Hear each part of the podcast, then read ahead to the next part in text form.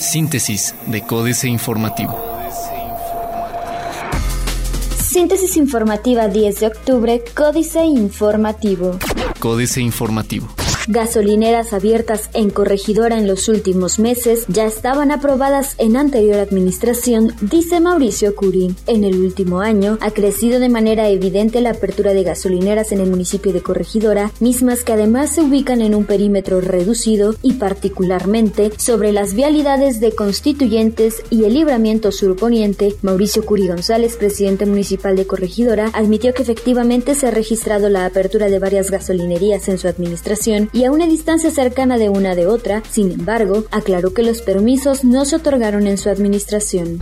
Se incrementó en un 19% la generación de empleos en el municipio de Querétaro con respecto a 2015. La Dirección de Desarrollo Económico del municipio de Querétaro informó que hasta agosto de este año se han generado 22.944 empleos, es decir, un 19% más con respecto al 2015, de acuerdo con cifras de la Delegación Federal en el estado del Instituto Mexicano del Seguro Social IMSS. Según un comunicado de prensa, el municipio capitalino aporta 338.708 empleos a la entidad queretana, lo que representa casi el 67% del total de trabajadores en todo el estado, que registra 505.963 personas empleadas. En este sentido, se estima que de mantenerse esa tendencia, para finales de este año se habrán generado entre 27.000 y 35.000 nuevos empleos en el municipio de Querétaro.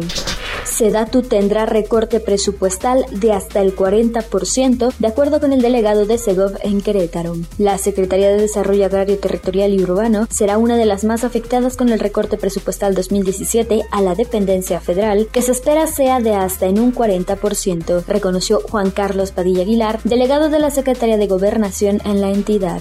Información sobre payasos que asustan en Querétaro es falsa, asegura gobierno del estado. El gobierno del estado de Querétaro a través de un comunicado de prensa, advirtió que en los últimos días han circulado en diversas redes sociales supuestos hechos delictivos que hacen referencia a distintas situaciones, tales como la presencia de personas vestidas de payasos que dañan principalmente a niños sustraídos con engaños, los cuales, asegura, son completamente falsos. Diario de Querétaro. Japón quiere invertir más.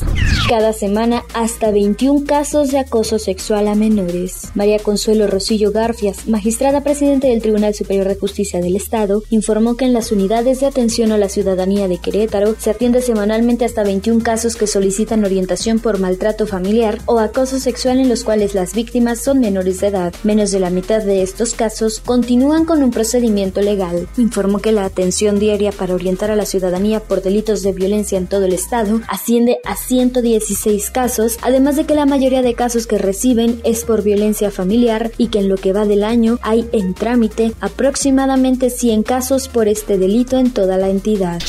Marcos Aguilar Vega se suma como brigadista voluntario. Capital entregó 5.275 becas. Plaza de Armas. Ensayan plebiscito para el Marqués. El Instituto Electoral de Querétaro se encuentra listo para llevar a cabo el plebiscito del 16 de octubre en el municipio del Marqués, Querétaro, afirmó el secretario de este organismo, Carlos Rubén Eguiarte Mereles. Lo anterior, luego de la realización este domingo de un simulacro del ejercicio democrático, para el cual fueron instaladas 92 urnas electrónicas en los 38 centros de votación. Fractura en la CTM. Han logrado trabajo conjunto, dice Ruiz.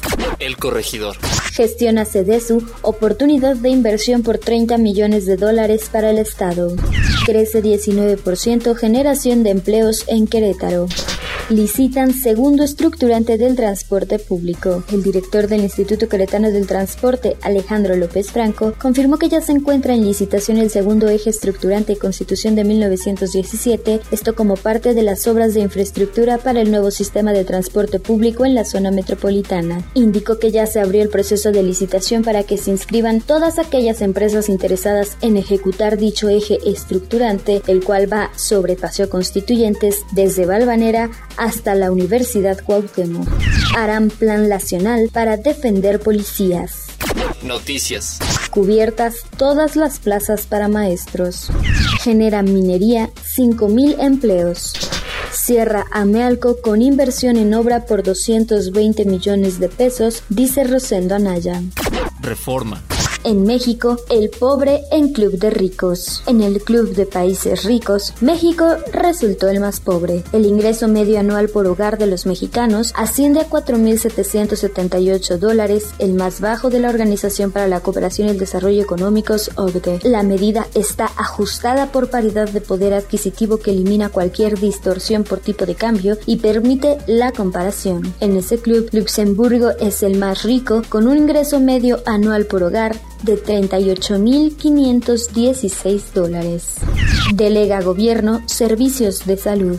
Pasar la bolita a la iniciativa privada en la atención de algunos servicios de salud es una práctica creciente. Con el nombre de servicios integrales, el Instituto Mexicano del Seguro Social, IMSS, por ejemplo, aumentó los recursos que destina a la contratación de empresas para tratamientos como diálisis, hemodiálisis y bancos de sangre. El IMSS, con sus cerca de 73 millones de derechohabientes, tiene presupuesto presupuestados 8.280 millones de pesos para servicios integrales correspondientes al rubro de servicios generales, de acuerdo con la cuarta adecuación de su presupuesto 2016.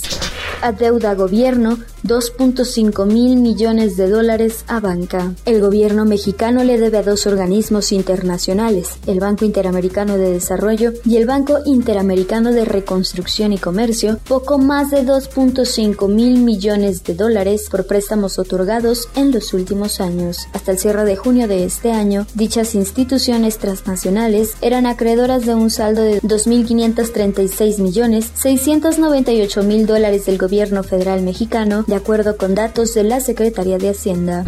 Violaron la ley también con yate. Además de aterrizar en helicóptero en un área protegida, el senador priista Emilio Gamboa, el empresario Emilio Díaz Castellanos y el funcionario del SCT Guillermo Ruiz de Teresa usaron después el yate Maharani que se adentró en una zona prohibida para las embarcaciones en el Parque Nacional Arrecife Alacranes. Los tres embarcaron en la isla Pájaros, una de las cinco que componen el área natural protegida en Yucatán, donde están prohibidos los embarques y desembarques. La jornada. Debilidad del mercado y de la economía global frenan a México. La Secretaría de Hacienda y Crédito Público dijo este domingo que la debilidad del mercado externo y la economía mundial siguen como los principales factores que podrían limitar el crecimiento económico del país. En el informe semanal del vocero, la dependencia refirió que esos factores fueron considerados por los especialistas en economía del sector privado en la encuesta de septiembre que realiza el Banco de México. Invierte Gruma 55 millones de dólares en planta productora de tortillas en La mexicana Gruma inauguró una planta en Malasia con capacidad para producir 30.000 toneladas de tortillas, frituras y panes planos como wraps y bases para pizza, en la que invirtió 55 millones de dólares, anunció el presidente y director general de la compañía, Juan González Moreno. El ejecutivo destacó que esta apertura es un símbolo muy poderoso de los valores fundamentales y el compromiso de Gruma con sus clientes, consumidores, proveedores, accionistas y la comunidad en general. En telecomunicaciones, la mitad de usuarios no conocen los servicios por los que pagan. El Instituto Federal de Telecomunicaciones y FETEL dio a conocer los resultados de la segunda encuesta 2016, usuarios de servicios de telecomunicaciones, en la que se encontró que alrededor del 50% de los clientes de las grandes empresas de telecomunicaciones del país no conocen todo lo que incluyen los servicios por los que pagan. La policía militar asumirá tareas de seguridad pública. Ante la falta de certeza sobre el tiempo que continuarán los militares cumpliendo labores de seguridad pública, el general secretario de la Defensa Nacional, Salvador Cienfuegos Cepeda, puso en marcha un proyecto para que la policía militar asuma un papel predominante en el apoyo a los estados y a la federación. En ese contexto, ordenó que para el término del presente sexenio, cada una de las 12 regiones militares cuente con un batallón de este agrupamiento capaz de responder a cualquier emergencia en materia de seguridad interior. Excelsior. El proteccionismo crece en el G20. Entrevista a Agustín Carstens. Inversión para la banca del futuro. Entrevista con Ernesto Torres Cantú. Bansefi impulsa el envío de remesas. La captación de remesas en México está recibiendo gran impulso gracias al trabajo del Banco del Ahorro Nacional y Servicios Financieros, Bansefi, en colaboración con empresas conocidas como remesadoras, informó la secretaria de Hacienda y Crédito Público. La dependencia federal destaca que las estrategias puestas en marcha por el gobierno de la República a través del Programa Nacional de Inclusión Financiera para llevar los servicios de la banca a todas las regiones del país muestran resultados tangibles. Manxico se queda sin ingresos extraordinarios. El Banco de México no generará remanentes de operación en 2016, por lo que no entregará recursos por ese concepto al gobierno federal en 2017, lo que significa que este no tendrá ingresos extraordinarios como los que tuvo en el presente ejercicio fiscal y destinó a prepagar deuda y a fortalecer su posición financiera mediante la transferencia de una parte de esos recursos al Fondo de Estabilización de los Ingresos Presupuestarios, revelan proyecciones de la Secretaría de Hacienda. Gana Clinton, no lo noquea. Reforma. Aunque más gente vio ganar ayer a Hillary Clinton el segundo debate, Donald Trump logró mantener vivas sus aspiraciones de llegar a la Casa Blanca. Según una encuesta de la cadena CNN, entre quienes vieron el debate, 57% da el triunfo a la demócrata frente a 34% al republicano. La misma encuesta arroja que 63% considera que Trump tuvo anoche un mejor desempeño que el que mostró en el primero hace 10 días. México. Las razones por las que la inflación anual casi llega a 3%.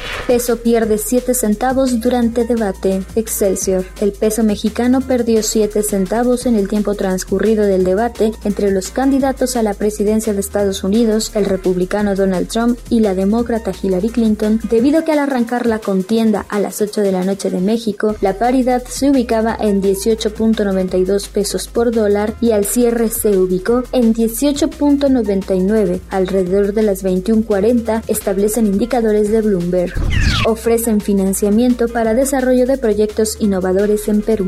Otros medios.